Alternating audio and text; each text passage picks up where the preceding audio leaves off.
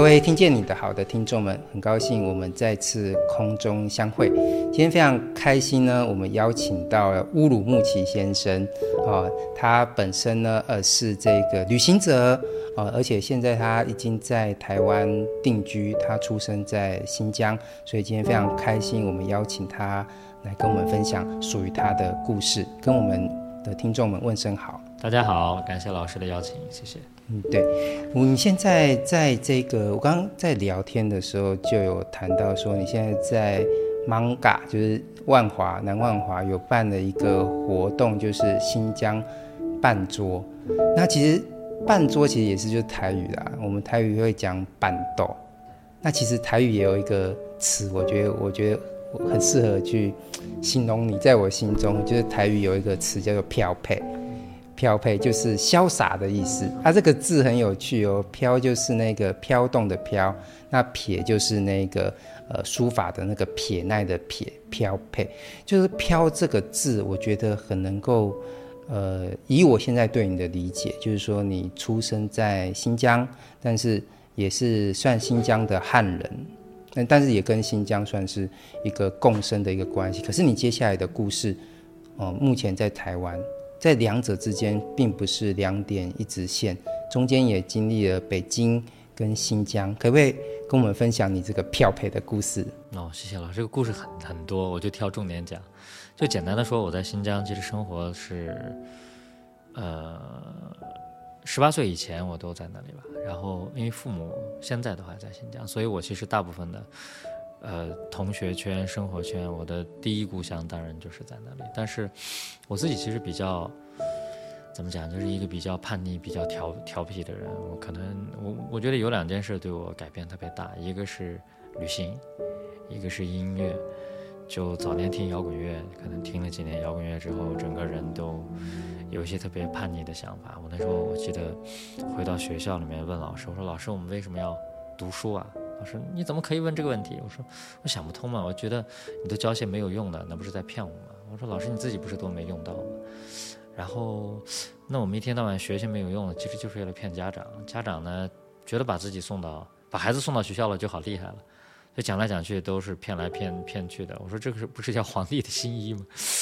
就老师就很焦虑，然后就就回答不上，还不让我讲话。但是我那时候就会觉得学校那个制约的框架我可能待不住，所以我就我就我就离开学学校了。当然，我觉得另外一个的影响就是旅行。我其实十八岁那年骑脚踏车翻越天山，穿越了塔克拉玛干沙漠，让我觉得就人生可以。怎么说呢？就是在浩瀚的自然当中，人生其实非常非常的渺小。当然，我在那个时候讲不出来那感觉，只是后来的解读了。但是也会觉得，好像如果你坚持做一件事儿的话，你找到一个意义感，为自己创创建一个意义感，你你你可以创造出一些不同的东西。所以我觉得，在这种这种情绪和这种叛逆的状况之下，就让我做了一个人生最重要的决定，我就离开学校了。然后经朋友的介绍，后来我就去北京。北漂，北漂大概十五六年的时间吧，在那儿，快速的讲的话就是，嗯，早年就我还是去北京大学旁听蹭蹭课，因为当时想学东西，就是在社会上有有工作了，短暂的工作了一一年左右吧，就会觉得我真的想学东西，不是学校制约的那个框架之后，我反而是很扎实的在北京大学学了几年。的的自己想学的社会学啊、人类学啊、历史系的课啊、哲学啊，听了很多课，然后后来在北京就北就北漂，做过教育，做过 NGO 的工作，做过戏剧，做过艺术，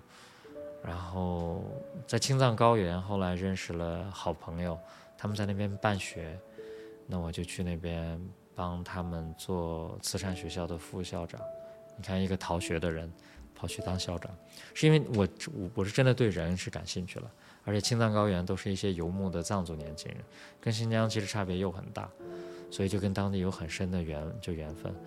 再后来我在北京呢，结识我现在的太太，就是一个台湾姑娘，而且有特别有自己的独立的想法，那非常吸引我，所以我们就在一起了。那也是这个姻缘，后来我就想想，那台湾我也没有来过，那。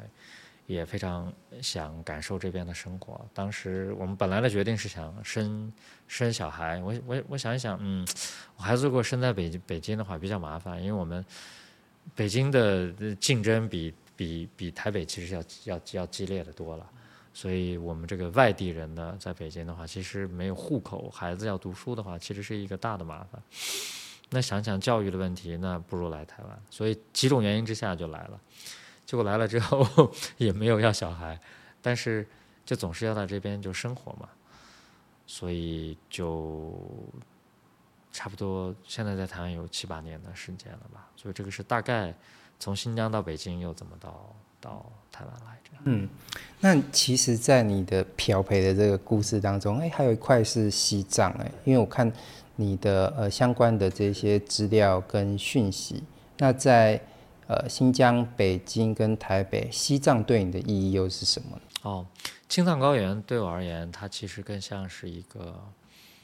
嗯，梦想梦想发芽的地方。因为其实我要先说一个特别简单的地理概念，因为其实大部分台湾朋友，也包括啊北上广中就中国大陆的在都市生活的朋友，其实对这个概念也不太清楚。我们通常讲的西藏啊，就是如果你对应它的英文是 Tibet。Tibet 就是藏人的生活居住区，它其实远远大于西藏自治区的，就是藏族人是比西藏自治区的居住面积大得多。这好像是在清代末年，中华民国政府去了之后，把这个藏族人的传统领域切就切割开，然后就变成了，其实在四川的一半的地方，青海的。三分之二，云南的大概五分之一，甘肃的五分之一的地方，都是传统藏藏人的区域。所以，呃，我其实最有因缘的是青海的玉树这个地方，那它是最传统的康巴藏人的聚聚居地。所以我我经常会对外讲的时候，我不太讲青海，而是讲讲青藏高原的核心区域叫康巴藏区。我跟这边的因缘是我当那个慈善学校的校长之后啊，就会发现，我其实最开始的心态是那种很很都市，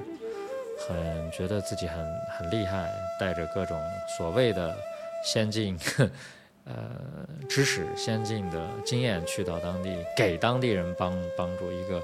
高高在上的样子。但其实真正跟当地融合之后，在当地生活之后，会发现。传统的游牧文明是很多让我们现代都市人可以去反思。我们每天在生活匆忙赶路，为了外在的目标去追求的时候，离真正内在的平静其实越来越远。而传统的游牧生活里面，有很多古老的人跟自然的相处，人跟环境的相处，呃，以及对于宗教信仰、天地人之间的态度。我觉得好多对我启发特别大。当我来台湾之后的第一年，其实有点不太适应台湾的节奏，因为小的时候看港台电影长大的嘛，觉得台湾好像很很厉害。在当时的我无法理解今天的台湾的价值，我只看到是台湾的，就是相对比较慢的那一面。就是在台北，我觉得台台北好慢哦，好好好没有竞争力的感觉，因为在北京、上海。像晚上十，你晚上十点钟，你坐个捷运，坐个地铁，那把把人挤得跟肉饼一样。在台北十点钟，捷就捷运还能找到座位，你知道吗？就台中还没地铁，就觉得天哪，这个台湾怎么跟我想的不不不一样？所以我当时是很傲慢、很浮躁的。在这个情况下，我一度不知道自己要干嘛。所以想想呢，我创业好了，所以就带，开始带台湾朋友、香港朋友、欧欧美客人。就去青藏高原，就是我曾经工作的那个慈善学校那边，因为我自己在那儿受到很大的冲击，所以我就想把我感受到的东西变成旅行体验带给大家。所以我来台湾从第一年开始到疫情前吧，大概用了六六年左右的时间，一直都专注在这个创业啊，那就就也算是一个社会企业，呃，跟在地的在地的游牧的藏族打造出了一个。呃，深度体验的旅行系统大概是这样。其实我刚刚听到你这个慢，其实我们在谈现代性的时候，快跟慢都是相对的，就是现代化嘛。可是我觉得你这边的慢有不同的层次，因为呃，相对于北京，你觉得台北慢哦？我刚刚听到好像是属于就是说，呃在工作上啊的某一种投入感，然后就是或者说忙忙忙很晚的这种这种，对对对对。可是相对于这个呃青康藏高原，它也是另外一种慢，所以其实慢有不同的层次，这一切都是相对的。因为对我而言，台北就太快了，因为我们现在是在呃台中嘛。那我以前我跟我朋友聊天，因为他就住在台中的旁边，更深的就是南投。南投是台湾唯一一个没有靠海的一个县市。他就说他刚来到台北的时候，就觉得一切都好快哦，因为他可能在中心新村或南投，什么事可能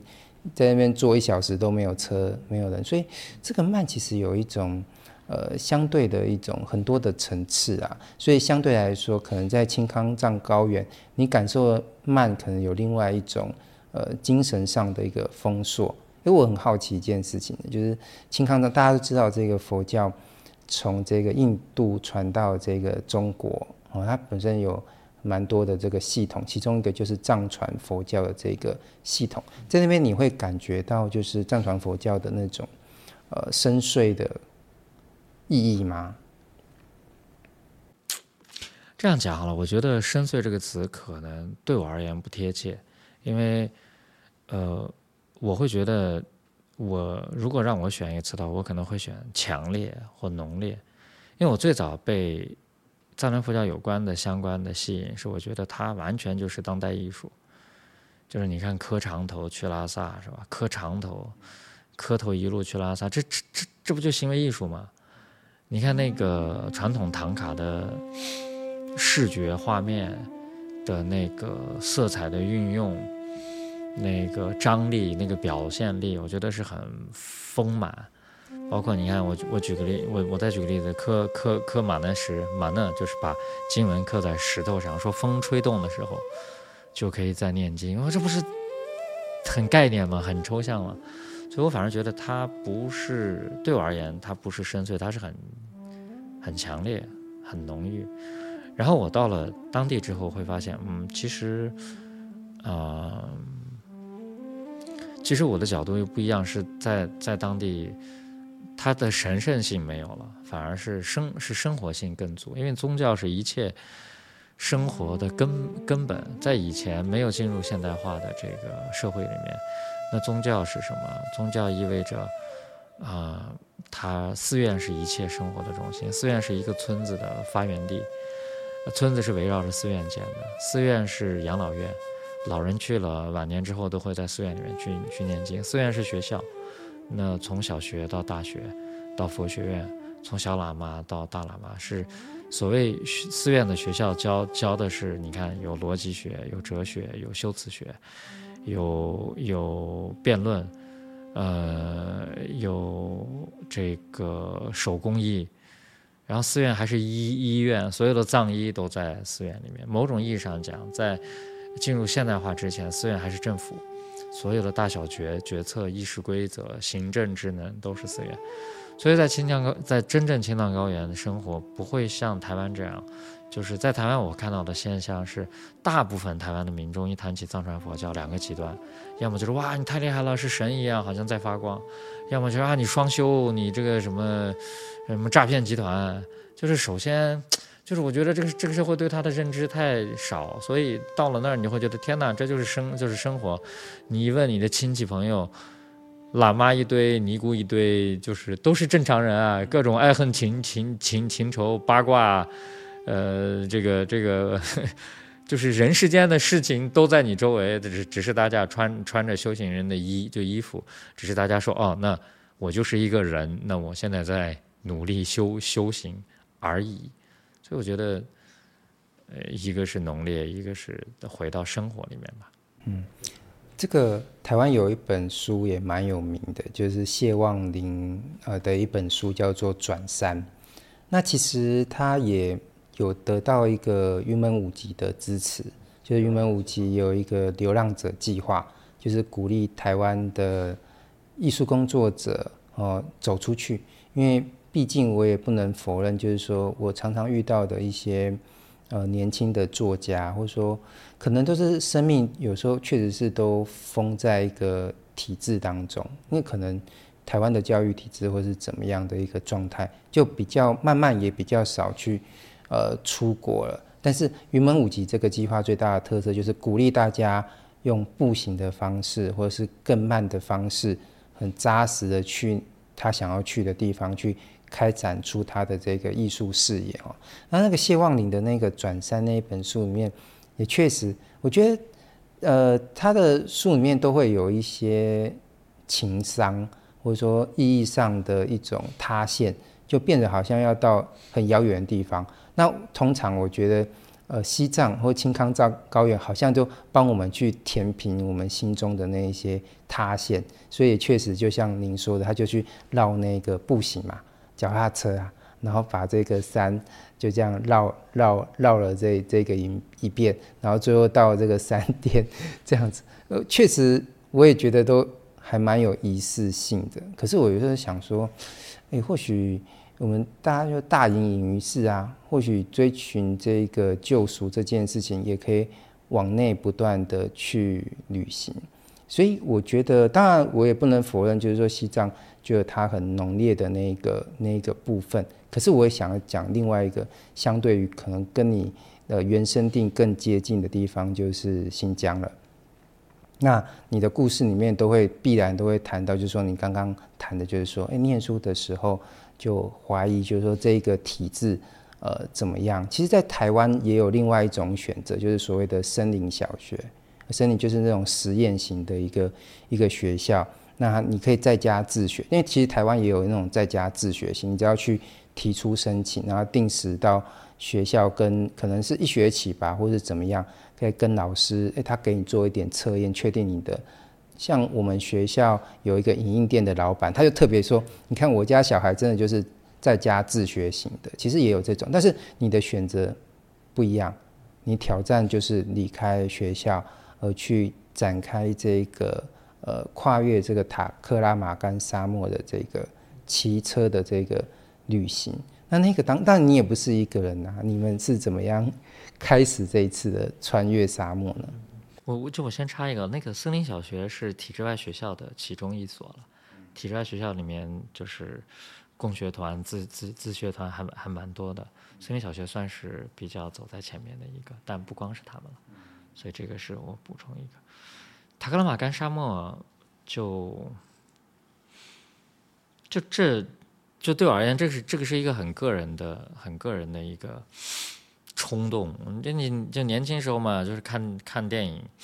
看电视，就在那个时候电视播了一个香港的一个老片，叫《新龙门客客客栈》啊，我记得那个有一个画面，张就张曼玉演那个老板娘金镶玉是吧？大腿一撩，哇，那个在桌子上一坐，啊，好吸引人啊！我觉得我就我也想去体验沙漠大漠的感觉。就是我其实，在那个被那个电影刺激之前。我之前的状态就是天龙国人的状态，就是乌乌鲁木齐，我出生长大在乌鲁木齐嘛，乌鲁木齐是新疆的 capital city，就是首府嘛，叫就是它的那个地方三百多万人，比比比台北人口还要多啊，就是现在的都市规模比台中会更繁华一点，那种很拥挤的那个状态，所以我我是天龙国长大，对自己家乡真的是毫不理解，所以我说看了那个电影就开始真的。萌发了我要想走一走看一看。我当时扭头看的，我房间里有一个新疆的地图，我地图上我一看，好大一片空白，写的塔克拉玛干沙漠。我这片空白到底是什么地方啊？我这这是这这那么大的地方，到底中间有什么？哎，我再仔细看，有条路叫塔克拉玛干沙漠公公路。我后来才知道，那条路刚修好一年。我也是走完才知道，那个沙漠是世界第二大流动性沙漠。但我看到路了，反正那个就那时就那时候喜欢骑骑自行车嘛，就台湾说脚踏车嘛，所以我就想，那我就去吧，反正体能还不还不错，所以就自己做做功功课。那时候也没有网络，就就就就找朋友查查资料，买地图，把把地图还还影印出来，然后剪成一块一块的，然后做一个防水的膜。然后开始问大车司机：“你有去过那边吗？那边情况怎么样？”就上路了。但是上路之前，其实是我一个人。在上路前，应该是我刚我最早是一个人了，后来邀邀邀约了一个朋友，一个一个维吾尔族的朋友，他叫谢勒曼，然后他体能非常好，是新疆田径队的长跑，好像拿了全疆第四还是什么。我说好，那那一起，我们就我们两个。那走到一半的时候，走到呃快到沙漠之前，翻了天山，还没进沙漠之前，我们其实当时身上没就没费用了，因为那个时候银行卡没有联网，家里给我一张卡，里面放了点钱，结果取不出来，你知道，就说那怎么办？就在街头遇到了一个吃饭餐厅的时候，我我我我们俩在聊天，遇到了邻桌的人，听到这个觉得很惊讶，然后说：“哎，我认识这边电台的。”记者，要不你们上个广播看看能不能找点资源？我们就真的跑去上了节目，然后就有很多人来赞助啊，来支持啊。结果最后临走的时候，这个介绍我们去上节目的这个当地的朋友，他就一冲动也买了辆脚踏车，然后就三个人去就上路了，变成一个汉人、一个维吾尔人、一个回人这样的。我觉得这个故事还蛮有趣的，就是哎，其实有很多电影。我除了我们刚刚讲这个书，就是谢望宁的《转山》，属于这种旅行电影，其实非常的多。我觉得不只是，我觉得不能用那个《新龙门客栈》，也我我自己也蛮喜欢的一个电影，就是呃，属于中南美洲，就是革命前夕的这个对切格瓦拉的那个那个电影。当然，他是在好像是去念医生之前嘛，想要去了解一下属于自己的呃中南美洲。那经过这次的沙漠，你对于这个沙漠的理解有比较多吗？我觉得最主要的是是世界观吧，就是走这趟。我说两个事情好了，第一个事情是我在翻天山的时候，大概走到第三天，海拔四千三。山上下的雪，八月份已经下雪了。我们找我们找了一个村子，村子呢，我们想找住的地方，但是我惊讶的发现，在村子里语言不通，因为我是汉人，同行的是维吾尔人，村子里人都是卡萨克哈哈萨克人。我第一次知道维吾尔语跟哈萨克语其实不是完全通的，然后就就语言不通这件事很震撼。然后我们花了很久才能翻译出来，我们要要找住的地方。我讲汉语，我跟谢老板讲汉语，他把它翻译，他翻译成维语。村子里面有一个老人会讲一点哈语，他再把哈语讲给村村长，村长坐在旁边还要抽两分钟的烟，就那个过程来来去去，讲一句话要三五分钟。我当时很震撼，我是谁？我在哪？我不开玩笑，我是谁？为什么我对我自己家乡毫无所知？我在哪？为什么？就是我这些概念都没有，语言不通。我从小到大教育是我爱北京天安门，天安门上太阳升，把北京当唯一坐标。没有不好，不是北京不好，是如果你把它当唯一坐标的时候，就像我们早年的台湾的课本打开，长江、黄河、澜沧江，对中国大陆很熟悉，反而对你说芒嘎在哪，我们在；问部落情况，我们在，对吧？所以那一刻的震撼教育是。我的世界到底是怎么样的？我才真正把新疆作为，把自己的家作为中心去看。我在看那张地，就地图，蒙图蒙古人就在我旁边，影响亚欧文明最重要的一支。我的北边上面是 Russian，世界第一大国家。我旁边还有什么哈萨克斯坦、乌兹别克斯坦、塔吉克斯坦、吉尔吉斯坦、土库曼斯坦、阿富汗斯坦、巴基斯坦、印度、纳帕，所有这一切以前。没有教啊，但他就生活在我们的身边，而且我们的这个影响文化特别深，所以我觉得这是第一个让我世界观有改变。第二个是在旅行在沙漠里面的时候，我们找到一家店，就是也也是那三天没有住的地方，但住到那个店的时候很惊讶，那个店名店名叫美容美发，就是它是一家旅店没有错，但美容美发在那个年代就是黑店，就是提供色情服务的地方。我很惊讶，就是在塔克拉玛干沙漠里面，为什么有三个东北大姐跑跑这里来做黑的？啊，因为旁边有石油工人，修公路是为了石油去服务，天然气去服务，所以石油工人在那边环境很辛苦。我们在里面住，他们对我们特别好，但临走的时候东西丢了，一个随就随身听丢了，找来警察，警察完全不理我们，直接跟老板娘美容美发去了。就是我那一刻，我其实理解不了它的复杂性，我也说不上好坏对错。我觉得是好多年之后，我到台湾看了一部台湾的电视剧集，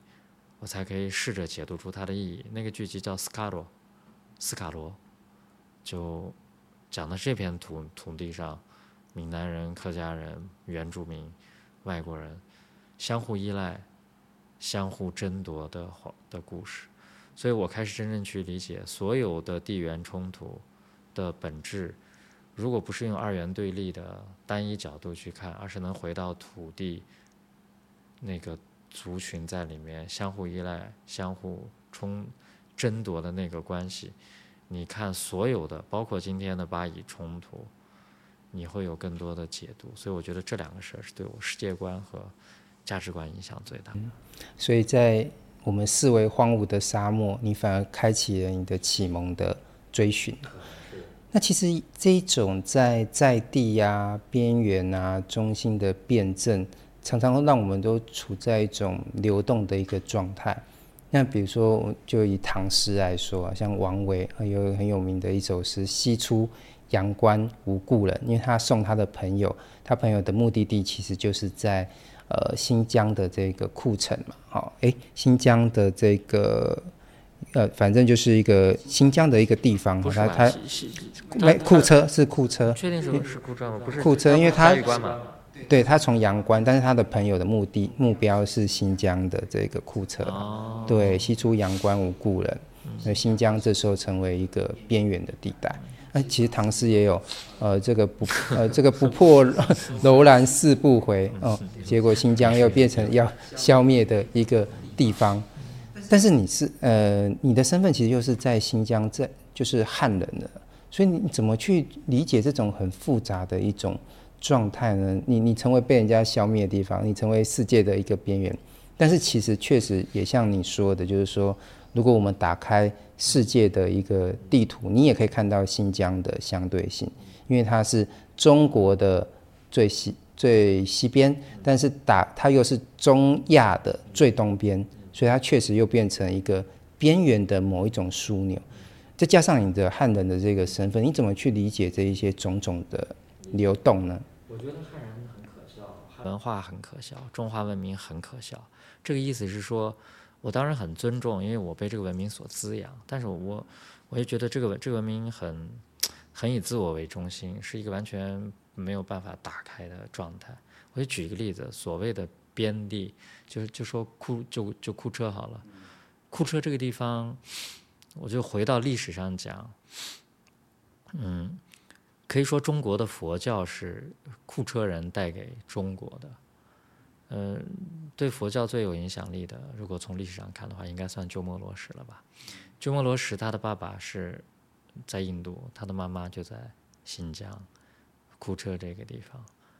所以鸠摩罗什在在这里翻译了一辈子的佛经。那如果站在更大的地缘的角度看，我们说今天所谓中华文明的支柱之一，佛教，哎。按着成分讲，假如鸠摩罗什还活着的话，他跟我一样拿新疆的户口，他库车人，库车的今天呢被定义成为就维吾尔人，所以你看这个到底是谁？谁是边缘？谁是中间？所以我们有的时候就是太习惯了用我们的视角去去看，但我们其实被我们这种视角所遮蔽、所狭隘。我觉得这个是让我觉得。因为我曾经一样啊，我觉得以北京为中心，以中华文明为中心看是边地。当我真正成长起来之后，才觉得天哪，就中华文明或者是以汉人为主导的中华文明，其实是狭隘很多。对，这是最最大的。我觉得这种呃中心跟偏边缘，我觉得一直都是属于很路权性的一个思考。那可能从皇帝开始就 要讲。中原，再加上儒家很去区分这种上下君臣这种边际的一种关系，哈，就会创造出这一种中心去看边缘。所以，呃，以汉文化去对于这个边疆的描述的一些词汇，其实都带有一种贬视的一种意义啊。那非常多，我就我家就是呀，狄化嘛，乌鲁木齐嘛，迪化，你有文化，我没文化嘛，所以你要启迪开化一下嘛。对对，比如说，其实这个也在这种中儒家的经典里面特别讲这种人文化成，就我们常常讲说文化或是人文，其实就这四个字做组合，人文化成。那相对来说，你就是以自己为中心嘛，认为人家没有文化。其实整个放在呃世界的这个历史当中，它其实也对应的是一个后殖民的一种状况。哦，早期的殖民可能是从这种武力啊、战争的一个模式，可是后殖民它更重视的是文化位阶上的一个差异，所以常常就是呃一些现代文明啊，或者说流行文化啊、韩流，或者说西方的这种。文化其实也会假借一种后殖民的方式进行一种传播，当然也就像你刚刚谈的，就是说，哎，你听摇滚乐，它也确实也有它本质的意义，但是其实在呃商业的行销商，或是呃后殖民的这种思考当中，它也变成另外一种呃利器哈。所以有时候我常打开这个世界地图，我当你要放弃就是中心思考的时候，我觉得最好方法就是打开一张世界地图。我有时候看这个世界地图的时候，我就不觉得哪边是海，哪边是陆地，我反而觉得说整个世界比较像是一个块金，啊，就是可能在这个土地之下的这些地瓜、马铃薯，啊，它是彼此的，呃，有一种连接感。那块晶的一个特色就在于说它没有中心，而且随时每一个。地瓜或者是每个马铃薯，它衍生出的那部分，也可以在自己变成一个中心去铺演。所以渐渐的，我也是比较属于这样的一个呃思考。那如今你在这个台湾，我我也觉得你刚来台北的时候，因为你主要应该是在台北生活跟。也没有到我我到处跑，我搞不好比大部分台湾人对东部的了解、对部落的了解更熟一点。比方现在一个阿美族、一个泰雅、一个布农站在我面前，我可能马上我能分得出来。但对大部大部分天龙国的朋友可能不熟悉。所以我刚来就环岛啊，就走的比较慢，我走了半年的时时时间，一个地方一个地方跑，所以跑的地方还蛮。嗯，但是现在主要住的还是在台北吧？不，现在是在台北了。对，因为打开台台北的地图的话，你就会，大家每个人都会开玩笑啊，这个四川啊，呃，迪化街啊，因为早期国民党政府呃来到台北的时候，其实就是把它从透过地名去完成整个中国在这里的一个一个想象这样子。嗯，那整个这样子看起来的话，你会有时候在呃台北生活的时候。会感觉到，因为其实大家都知道，两岸现在呃就交流，或者说有陆配啊，很多的这个新闻，有时候你自己也会讲说你是这个。对啊，我是陆配啊，按照这个讲法嘛，就是我呃前六年、前七年都是陆配的身份嘛。嗯，那现在其实台湾其实也进入了大选的一个状态，每一次这时候两岸就会变成我们一个很重要的一个议题，那特别是。像今年有一个新的争议点，就变成就是说，好像有一些政党会去选这个，呃，可能就是拉中间选票吧。对，拉这种你你，但是也有人会去质疑这件事情。你家处在这一个状态当中，你会矛盾吗？还是你有自己的答案？而且特别是我们在思考这种陆配的时候，也常常性别化，都觉得好像都是。都是女性这样子，这矛盾不在于外在，你是不是叫我陆配，是不是政治取向是哪边？我比较是比较内在的思考，我的身份认同是什么？身份认同这个事儿对我来讲是一个曾经的最大的困惑。你看我出生的新疆，天山雪水、塔克拉玛干的沙漠，那确实滋养了我的灵魂，给了我胸怀。我在北京生活了十五六年呢。那各种国际友人，喝着音乐，喝喝着啤酒，聊着音乐，吃着烤串儿，那个生活也是很精彩的。所以我一直的认同，曾经一直认同，都觉得自己是是中国人。直到我走得越来越越远，或者说我在台湾生活的越来越深之后，我就特别的动动摇。那那我是台湾人吗？我是新疆人吗？还是我是中国人？这个事儿其实我困惑了很很久。但是后来我慢慢的我，我长出了自己的答案，就是我不再用外在的标准来定义我是哪里人，当然就更不会说啊我是陆配还是什么，所以我特别开开心的说我是陆配，而不是用说这不是你给我的说啊，你叫我陆配，你说我你说我是中国人什么，是我就我很开心啊，因为我找到了我的内我的内在的坐标。那时候读到一句话给我启发挺深的，那那句话叫“此心安处是吾乡”。就哪里让我心安了，哪里就是我的家。对于我而言，我选择住在台湾，不是因为食物，不是因为天天气。对我而言，台湾天气我是其实还受不了，太潮湿、太热。食物其实吸引我有好吃的，但相对多元化其实没有那么足。那对我对我而言，真正吸引我的是台湾这个土地，大家认同的共同的价值。无论你来自哪里，无论你什么背景。无论你什么宗教信仰，我们在这个土土地上有自由、民主、法治跟平等。我觉得这件事儿是真的让我觉得活着可以好好的呼吸，做自己想要做的事儿。所以那个时候外在的这些认同，无论你说男性、女性、陆配、中国人、台湾人，这反而都不重要了。我现在会说我是新疆人，我从中国来的，我现在也是台湾人。我还我觉得我也是陆配，我怎么都好，你开心用用用用哪个都好，因为我已经找到了，在这个土地上，我找到了我内在的可以让我内心安住的地方。嗯，对，所以你的容纳性是很高的这样子。那可是我有时候会去思考一件事情呢，就是以我个人来说。常读很多作品啊，特别是这一种。其实你看这个美国文学啊，你有时候打开那个亚马逊书店，看他们排行前几名的书，通通都是关于身份认同的。比如说非洲来到美国，或是他可能有一个多元多元家庭的这个组合，都会让他有一种身份认同的一个焦虑。可是我回来去思考我自己，就是。我我发现我我没有身份认同焦虑，那那你就说啊，那应该你是最纯粹的一个汉人吧？可是其实我本身的这个身份也是有这个原住民的平埔族的身份，那甚至我的姓氏都是有被汉化调整过的。可是不知道为什么我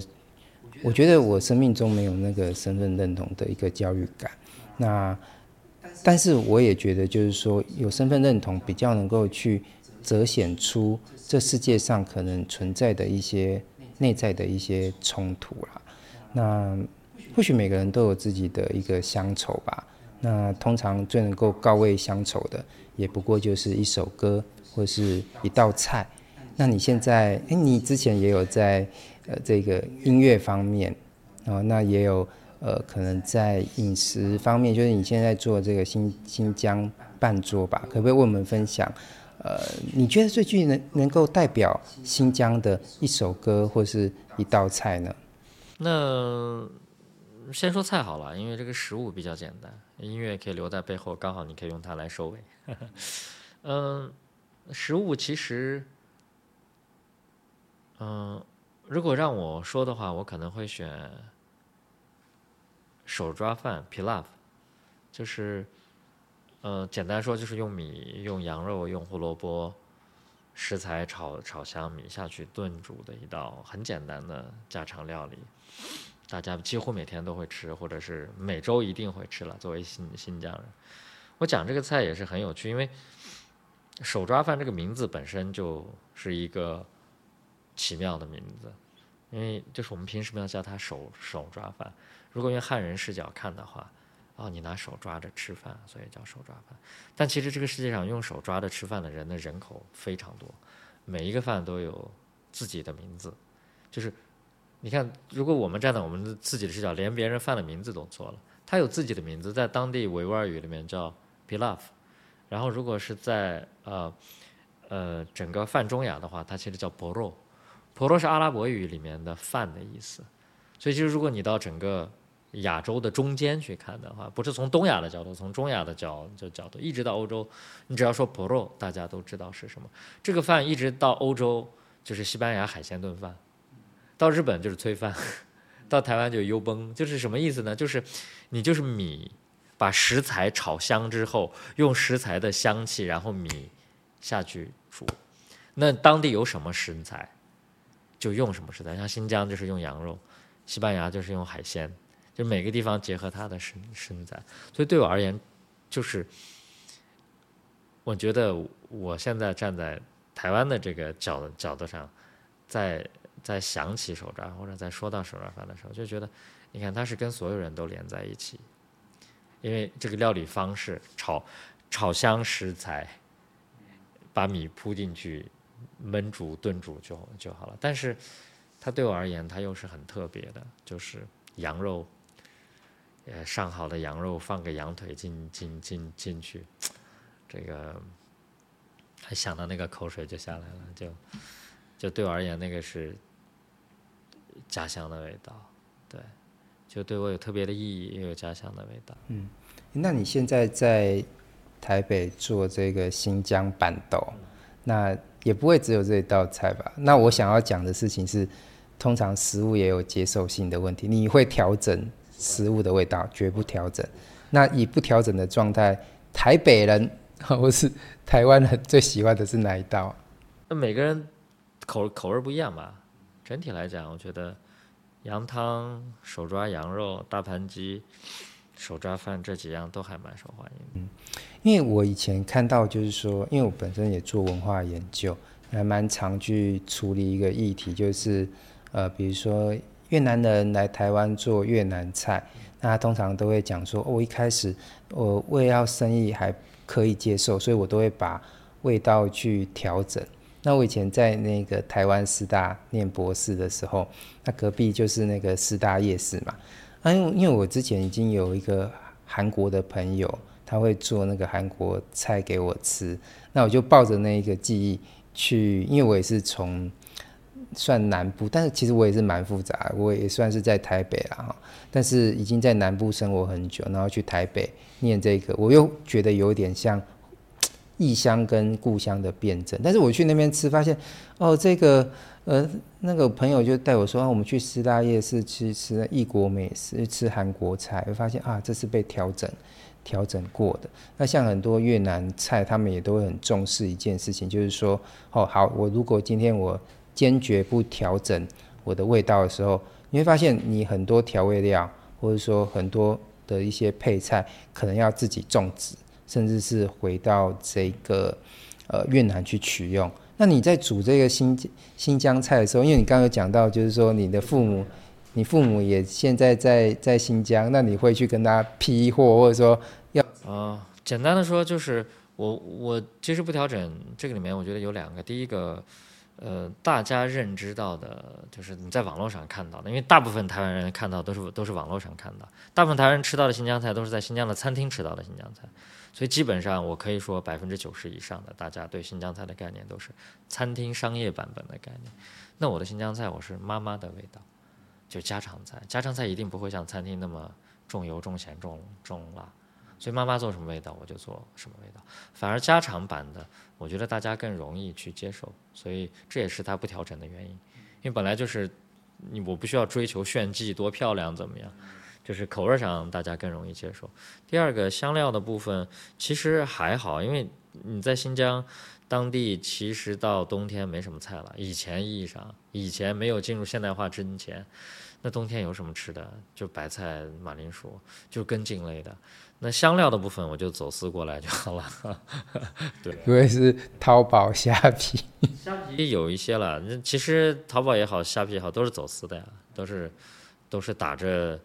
打着集运的名号偷就偷偷运。对，我讲到这个运送，我就觉得有一个新疆的新闻，我觉得很有趣，就是说新疆现在会去做那个重卡，就是重型卡车啦，然后说好像中亚一带。呃，如果想要买这个新疆的重型卡车，透过货运的方式，早上订，下午到，这也可以凸显出这个新疆其实在中国跟中亚之间它的一个交通的一个连接性。嗯，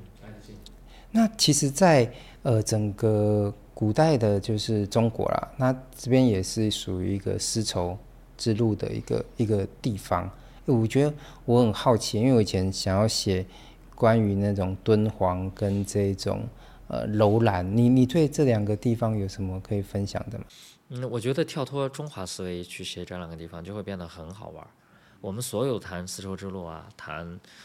敦煌的时候，都是站在中华文明。我我不是我特别强调，我不是觉得中华文明不好，我是被这个文就文明滋养灌溉。但是一定你跳脱出来，才会觉得它很有趣，就是才能看到它不一样的点。我就说一个词吧，“胡说八道”这个词，大家都可能知道。胡说八道讲的是什么？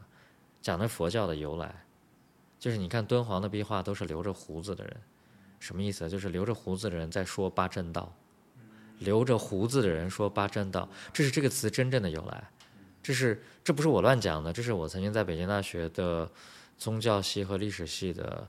博士生导师开了一个学期的课，呃，就叫胡说八道，就是讲佛教来到中国的这个历史背景。早年其实都是由留着胡子的人传佛经的。新疆其实在呃蒙古人把新疆这个收编以前。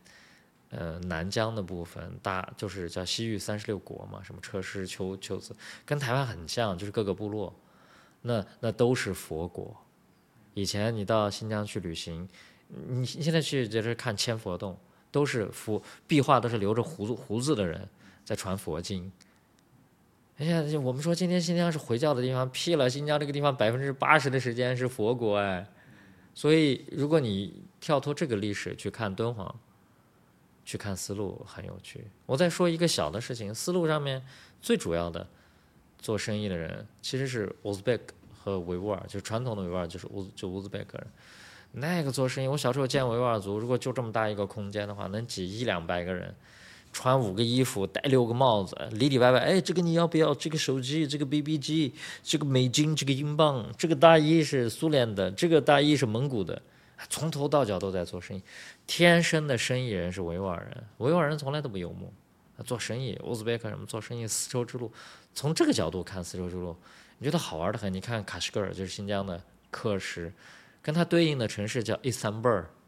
伊斯坦堡跟喀什，那是丝绸之路最重要两个地方。你站在中间看的时候，你看丝路，你看敦煌，和站在另外一头。中华文明看你就觉得哦，看的好像是神秘是遥远很怎么样，但在中间看你才完整的能解读出来。所以我说这个角度是关键。嗯，你觉得丝路好像提供了我们眼睛的双眸啊。如果你从新疆的角度看，就是伊斯坦堡，呃，新疆，呃，可以看到一个陆全世界的一个地图感。因为后来整个历史发展又走向一个海权的状态，那可能又是另外一个故事了。那最后我们来，刚刚有你提问一个那一首歌，哦，那首歌我想推荐的、分享给朋友的是，